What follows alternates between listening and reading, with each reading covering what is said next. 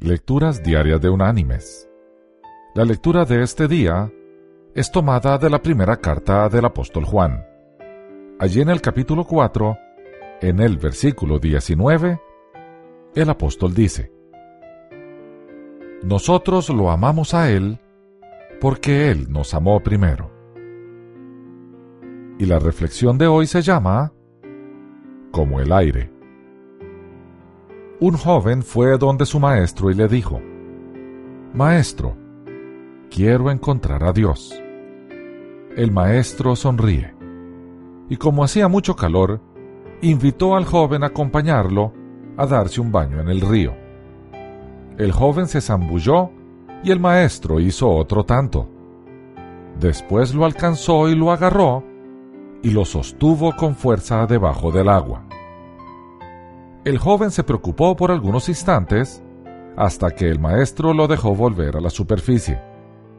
Entonces el maestro le preguntó qué cosa había deseado más mientras estaba debajo del agua. El aire, respondió el muchacho. Entonces el maestro dijo, Muchas veces olvidamos que tenemos el aire y cuánto dependemos de él hasta que nos hace falta.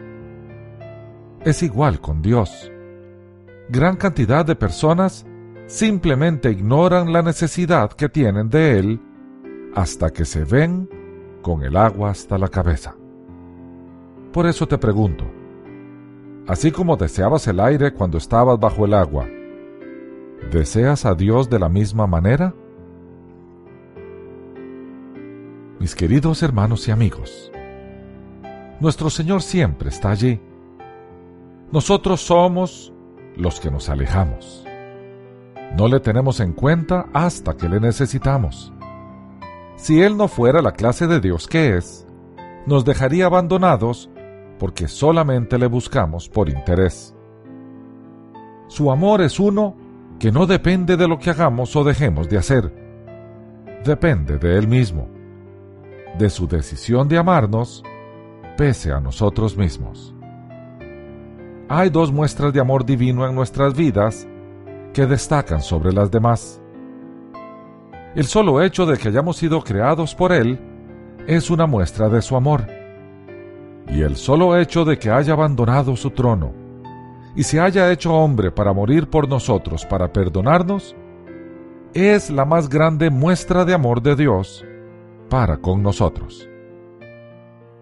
Necesitamos al Dios de amor tanto como el aire que respiramos. Sin el aire no hay vida. Sin el Señor tampoco. Que Dios te bendiga.